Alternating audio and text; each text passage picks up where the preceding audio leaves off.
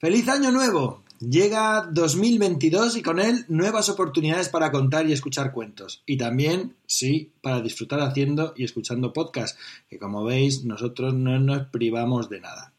De hecho, comenzamos el año con un capítulo especial en Iberoamérica de Cuento. Especial, sí, bueno, en unos segundos os lo contamos.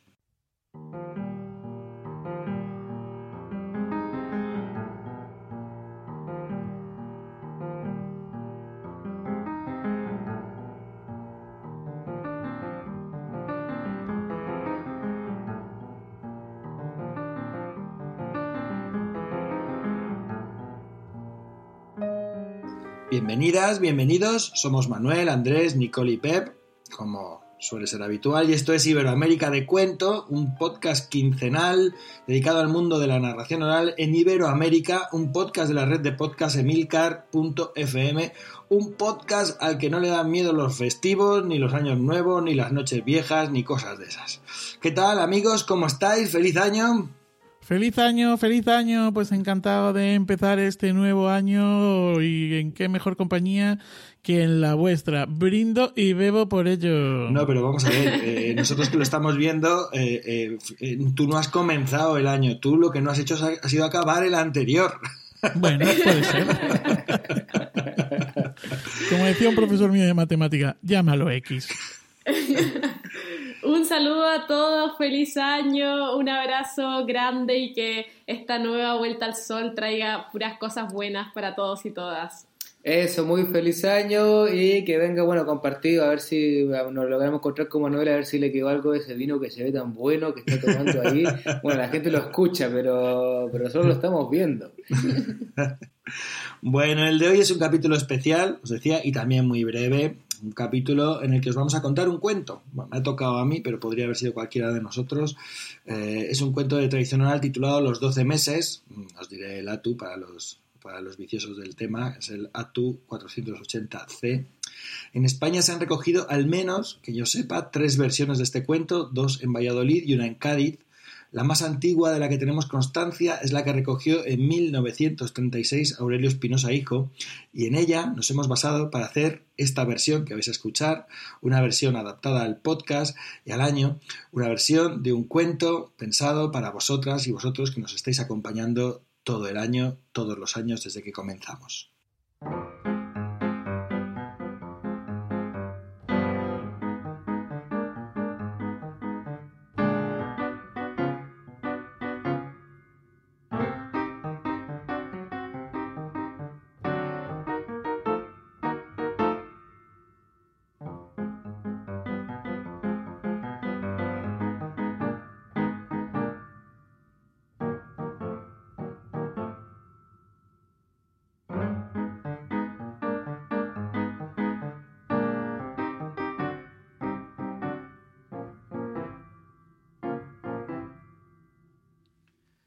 Había una vez un cuentista que tenía una función de cuentos en un pueblito cerca de donde vivía.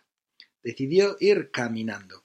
Le pareció que sería un paseo bien agradable, porque entre un municipio y otro había un bosque, una zona arbolada, densa, espesa, bueno, un lugar de cuento. El caso es que él iba caminando hacia el sitio donde iba a contar cuentos cuando de pronto se desató una tremenda tormenta en medio del bosque. Se oscureció el bosque, empezó a llover copiosamente, a jarrear agua. Afortunadamente, a lo lejos vio una lucecita. Se encaminó hacia allá y aquella lucecita, como os podéis imaginar, era la ventana de una casa. Estaba ahí escondida, en medio del bosque. Llamó a la puerta. Abrieron la puerta y le invitaron a entrar. Y digo abrieron y le invitaron porque no era una única persona la que vivía en esa casa. Ahí, al lado de una chimenea donde la lumbre ardía bien, bien alegre, había una mesa con doce hombres sentados. Uno de ellos era el que se había eh, levantado para abrir la puerta y le había hecho el gesto de que pasara para ponerse a cobijo de la tormenta. Y además de hacerle el gesto de que pasara, le señaló un escaño que había vacío junto a la lumbre para que se sentara también ahí. Y eso es lo que hizo el cuentista. Se sentó junto al escaño. Y nada más sentarse, los doce hombres, que estaban en silencio, le miraron y uno de ellos le dijo ¿Qué te parece enero? Y el cuentista dijo, uh, enero es un mes estupendo, Uf, me encanta para descansar y para retomar la tarea con ganas luego, me, encanta enero. Entonces el de al lado le preguntó, ¿y febrero? ¿Qué te parece febrero? Oh, febrero es ideal para preparar nuevos cuentos. Entonces el siguiente dijo, ¿y marzo? ¿Qué opinas de marzo? Uh, marzo es genial, tiene un montón de festivales. Bueno, una de nuestras fiestas mayores, el 20M, pues se, se, celebra en marzo, así que ¿qué voy a pensar? Marzo me encanta. Y abril, le dijo el siguiente, oh, abril es un mes de muchísimo trabajo en bibliotecas y en muchos otros sitios. Ya sabéis el refrán, en abril cuentos mil. Y mayo, dijo el otro. En mayo, bueno, en mayo los colegios siguen programando cuentos contados, así que hay mucha tarea, mucha labor. Yo, yo encantado, me encanta mayo. Además es que es tan agradable contar en mayo. ¿Y junio? ¿Qué piensas de junio? Bueno, junio es un mes especial, dijo el cuentista. En junio se celebra el Maratón de los Cuentos de Guadalajara, que es un lugar de encuentro, es la meca de la narración oral, es la fiesta mayor de, de la palabra dicha. Junio es maravilloso. Y julio, dijo el de al lado. ¿Qué piensas de julio? Uy, pues julio es, es, es, un mes que parece que es así como más tranquilo, pero que va, mira, en, julio normalmente celebramos la escuela de verano, es un momento de formación y sobre todo un momento de encuentro, de convivencia, un momento para poner muchas cosas en común. Buah, julio se ha convertido en un mes magnífico para la narración. Bueno, bueno, dijo otro. ¿Y agosto? ¿Qué piensas de agosto?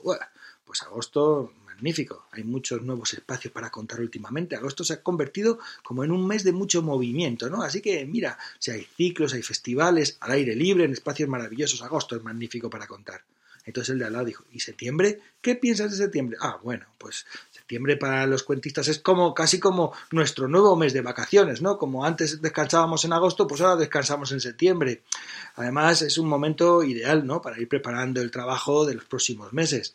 Me encanta septiembre. Y octubre, dijo el otro. ¿Qué piensas tú de octubre? Ah, bueno, pues octubre es un mes con mucho, mucho trabajo. De hecho, es un mes en el que hay una cantidad de festivales, es magnífico. Desde luego, hay un momento en el que nos vamos encontrando y cruzando por los caminos, eh, por, por estos, eh, estas encrucijadas de cuentos. Octubre es magnífico. Y noviembre, dijo otro. Ah, bueno, pues noviembre, todavía en noviembre suele haber muchas funciones en escuelas y bibliotecas, es que a mí me encanta, ¿no? Esto de moverme en estos espacios pequeños, tan cerca a, a los pequeños, a los niños, a las niñas, bueno, noviembre es magnífico. Y diciembre, dijo otro. Bueno, diciembre es especial. Parece como que los cuentos estuvieran en su hábitat natural cuando tienes la suerte, la fortuna de contar junto a una lumbre que alimenta, ¿verdad? Y, y que da caraba. Quedaron entonces los doce hombres ahí en silencio y cuando amainó la tormenta, él se levantó para despedirse. Bueno, muchas gracias eh, por haberme cobijado este ratito de tormenta, me tengo que marchar. Y entonces uno de ellos dijo, espera, antes de irte, nos ha encantado lo que has contado de los doce meses, toma, te, regalamos esto. Mira, es un mantel, pero no es un mantel cualquiera, es un mantel mágico. ¿eh? Tú cuando lo, lo pongas en la mesa, di, mantén, compón el primer plato. Y ahí se compondrá el primer plato. Y cuando lo tengas, di, compone el segundo plato y se, y se, compondrá el segundo plato. Y luego cuando hayas terminado, compone el tercer plato o el postre, según tú veas. Y ahí se, se compondrá el postre y ya está, ya verás. ¿eh? Muchas gracias, ¿eh? de verdad. Nada, gracias a ustedes, gracias por el regalo. Salió de allí. El cuentista siguió caminando, llegó al pueblo donde tenía que contar, hizo su función de cuentos, cuando terminó volvió para casa y al llegar a su casa, pues nada, probó a ver el mantel, lo puso en la mesa. Cuando ya estaba el mantel en la mesa, dijo, Mantén, compone el primer plato. Buah, y aparecieron ahí pues todas las mesas llenas de viandas para comer con los platos más exquisitos, deliciosos. Aquello no se terminaba nunca de terminarse.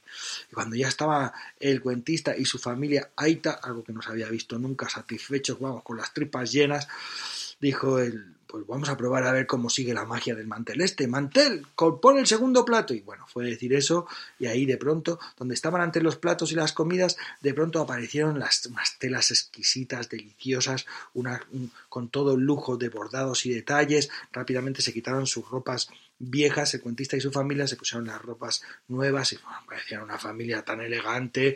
Y dijo el cuentista, bueno, veamos el postre. Mantén, compone el postre. Y fue decir eso, desaparecieron las ropas que habían quedado encima de la mesa y aparecieron un montón de monedas de oro, de plata, joyas, riqueza.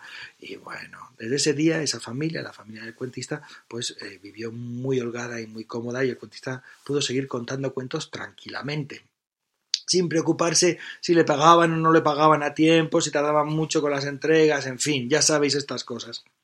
El caso es que vivía también que otro vecino cuentista que había en el mismo pueblo estaba con la mosca detrás de la oreja y empecé a preguntarle, oye, ¿qué es lo que pasa? ¿no? ¿Qué, ¿Qué, ha cambiado contigo? ¿Has encontrado un buen cuento, un repertorio nuevo? ¿Cómo es esto? Tanto trabajo, tampoco te veo salir tanto, ¿qué ha pasado? Y tanto insistió, tanto insistió que él, a pesar de que no quería contarle, bueno, al final le dijo, bueno, pues nada, mira, me pasó esto, iba por el bosque, encontré aquella cabaña, me hicieron unas preguntas y luego me hicieron este regalo. Ah, pues voy a probar yo.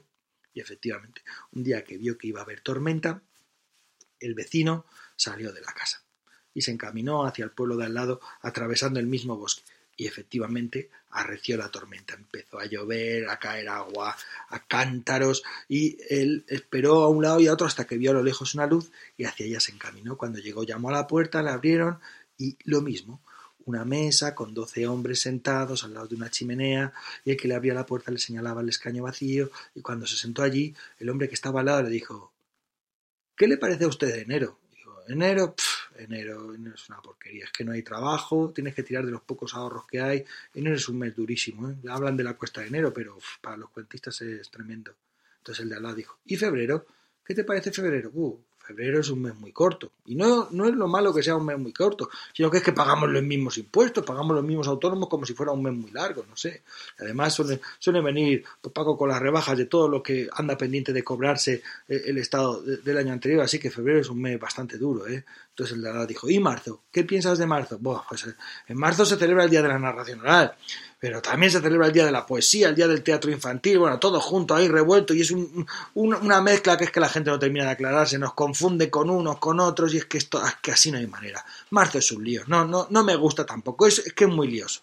Bueno, dijo el, el siguiente, ¿y abril? ¿Qué te parece abril? Oh, pues abril yo diría que hay mucho trabajo, pero ¿sabes lo que pasa? Que es que nos llaman mucho para contar pues, pues con, lo del día del libro. Y entonces hay una confusión ahí con lo del día del libro, que es que nosotros no, no somos libros, que, que, hacemos narración. Entonces, mira, entre pitos y flautas uno acaba harto, porque uno no tiene que andar todo el día defendiendo lo, de la oralidad, así que abril podría ser un mes magnífico, pero ¿qué va? Se convierte también en una cosa, un tedio, una cosa que no, que no puedo con ello. Entonces se preguntó el siguiente, ¿y mayo? ¿Qué le parece mayo? Bueno, pues mayo es que empieza a flojear el trabajo y todavía no hemos hecho suficiente ahorro para las vacas flacas. No sé, mayo podía esmerarse un poquito más. Es un, es un mes regular, ¿eh? Tirando a mal, la verdad, ¿eh? Y el siguiente dijo, ¿y junio? ¿Qué te parece junio? Uf, pues en junio es que va haciendo mejor tiempo. Y, y, claro, con el buen tiempito, pues lo que apetece es tomarse una cerveza y, y no ponerse a trabajar. Así que yo qué sé, pues es que junio está bien para vivir, pero, pero es que, claro, luego llegan las vacas flacas, no sé, no, no, junio tampoco, tampoco me apaña, ¿eh? Entonces el siguiente dijo, ¿y julio? Bueno, julio, la verdad es que algo trabajo hay, pero mira, es que es un trabajo horroroso, porque nos pueden contar en piscinas, donde los niños, las niñas están a otra cosa ahí, con el agua, las pistolas de agua, yo qué sé, ¿no? Y ahí nosotros intentando contar, pero ¿qué hacemos ahí? Nosotros es un desastre, un desastre. Y el siguiente dijo, ¿y agosto? ¿Qué te parece agosto? Bueno, pues es agosto, el trabajo es insoportable. Lo, lo, poco que hay es que es insoportable, ¿no? Porque cuando te ponen exteriores porque hace calor o está lleno de moscas, y cuando te ponen interiores porque está el aire acondicionado a todo trapo y acabamos todos afónicos, es horroroso horroroso, agosto es horroroso. Bueno, dijo el siguiente, ¿y septiembre qué te parece? Bueno, pues que en septiembre no, no, hay trabajo. Y claro, como en agosto y en julio los que tienen que pagar están de vacaciones, pues no hay trabajo, no hay dinero, no llegan los, los ingresos, es horrible, lo pasamos fatal. Y el siguiente preguntó, ¿y octubre? ¿Qué te parece octubre? Ah, pues todo el mundo quiere que trabajes el 24 de octubre, que es el día de la biblioteca. ¿Qué pasa? ¿Que no hay más días en el mes? De verdad es que estamos todos locos con este tema, ¿eh? ¡Hala! Pues todos a trabajar el 24 de octubre y con eso nos tenemos que apañar. Nada, una pesadilla también. Bueno, y el siguiente, el siguiente preguntó, ¿y noviembre qué? Ah, bueno, pues noviembre es que es un mes como disperso, ¿no? Una semana con algo de trabajo, otra sin trabajo, otra con mucho trabajo, otra... Es que así no hay quien se organice, ¿verdad? No hay quien se apañe. Y el último dijo, ¿y diciembre? ¿Qué te parece diciembre? Uf, pues mira, algo de trabajo hay, pero sabes que es muy peligroso el trabajo en diciembre, porque es que los desplazamientos entre la nieve, la lluvia, el viento, el hielo, es que es horrible, de verdad, no, no, no hay manera. Y después los doce hombres se quedaron en silencio. Y cuando amainó la tormenta, él ya se levantó para despedirse y le dijeron, bueno, tome, buen hombre, lleves este, este mantel de regalo, es un mantel mágico. Cuando, cuando lo ponga a la mesa, le dice, mantel, compone el primer plato. Y ahí compone el primer, el primer plato. Y después le dice, compone el segundo plato. ¿eh? Y después compone el tercer plato o el postre, depende de lo que usted haga. ¿eh? Ah, pues vale, muy bien, muchas gracias, muchas gracias. Se despide y en cuanto sale de la casa vuelve corriendo para, para su casa. Y cuando llega a su casa, pone el mantel ahí, dice a la familia sentados, sentados, que esto va a ser, ya veréis, vais a flipar, ¿eh? ya veréis qué mantel que me han regalado. Dice, mantel, compone el primer plato. Y en cuanto dice eso, bueno, pues aparecen ahí un montón de platos descascarillados, rotos, desvencijados, feos, con una comida podrida, huesos, mondas, tal, y toda la familia se queda así mirando y dice, vaya, vaya, esto no va a funcionar. Espera un momento, un momento. Mantel, compone el segundo plato. Y aparece un montón de ropas raídas, viejas, rotas, se quedan así mirando, ¿y esto qué es? Bueno, espera, espera. Mantel, compone el postre. Y es decir, eso ya aparece, madre mía, un montón de estiércol, abono, por decirlo de malas formas ahí. Y cuando ve eso, claro, ¿qué es lo que hace?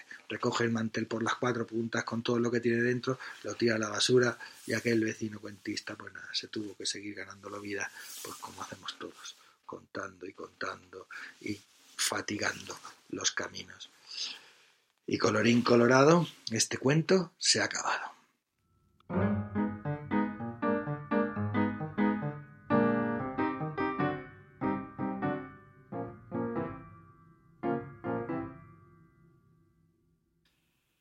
Espero que os haya gustado, compañera, compañeros. ¿Queréis comentar alguna cosa? Bueno, muchas gracias, Pep, primero que todo, ahí por ese cuento, por reflejar también la vida ahí de los cuenteros, con lo positivo y lo negativo también, porque uno tiene ahí de los dos.